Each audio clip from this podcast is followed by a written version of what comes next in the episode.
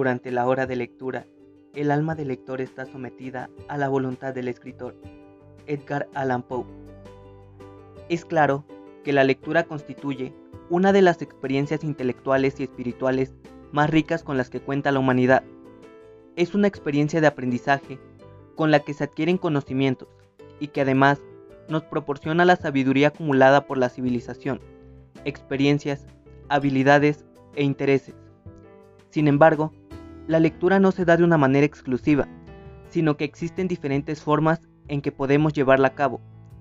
Existe la lectura de presentación, de familiarización, de estudio, entre otras muchas técnicas, cada una con un fin determinado. En este caso, nos centraremos en la técnica de lectura expresiva.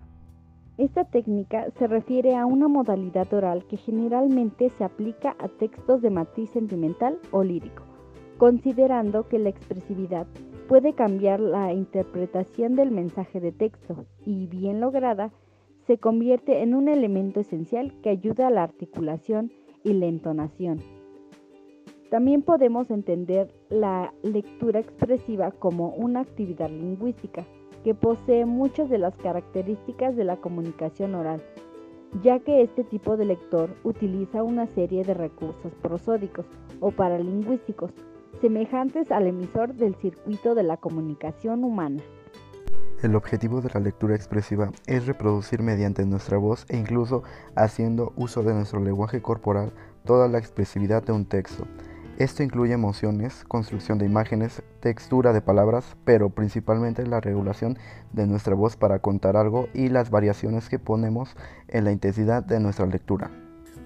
Pero ¿para qué sirve la lectura expresiva? Si bien la práctica de esta lectura tiene demasiados atributos, entre los más importantes tenemos acercar a nuestro público el ambiente armonioso, entretenido y estético del lenguaje, que además construye la base del gusto por la lectura y la educación literaria. Nos ayuda a desarrollar habilidades discursivas, principalmente nuestra competencia como oradores para poder expresarnos en diversos contextos. Mejora la comprensión lectora, de escucha, de expresión oral, de entendimiento de diversos códigos, de recepción de mensajes, etc. Ayuda a marcar las pausas, el ritmo y la musicalidad que tiene cada texto. Mejora el manejo de elementos paralingüísticos como la expresión oral, gestos faciales, el timbre y el tono. Sirve de deleite tanto para quien lee como para quien escucha. ¿Qué debemos considerar para una correcta lectura? Leer en voz alta y clara lo que está escrito, sin tropezar innecesariamente. Debemos pronunciar las palabras de forma correcta y respetar los signos de puntuación y acentos gráficos. Tenemos que estar totalmente concentrados en nuestra lectura, sin dejar de lado la atención a nuestro público. Contar con una correcta articulación y entonación. Transmitir el mensaje tal cual lo quiere expresar el autor el lector debe imprimir a la voz los matices y la entonación necesarios para lograr que los oyentes perciban los sentimientos y el estado de ánimo del escritor cuando plasmó sus ideas en el papel.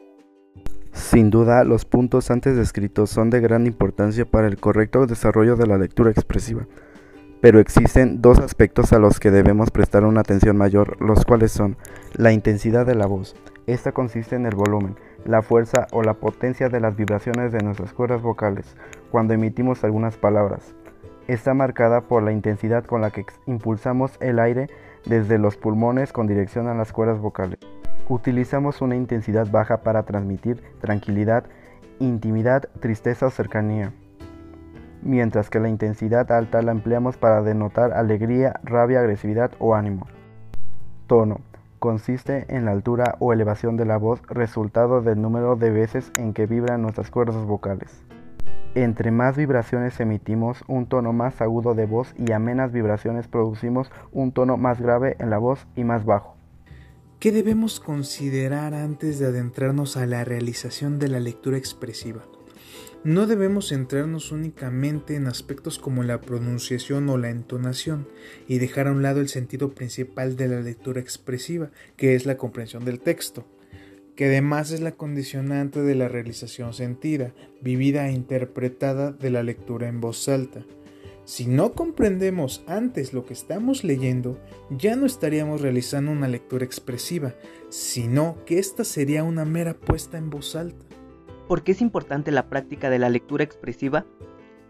Además de que es de gran ayuda para la adquisición de conocimientos, el fomento de la lectura expresiva como práctica diaria contribuye al desarrollo de competencias comunicativas, específicamente expresivas, que nos harán buenos expositores de nuestras ideas y pensamientos.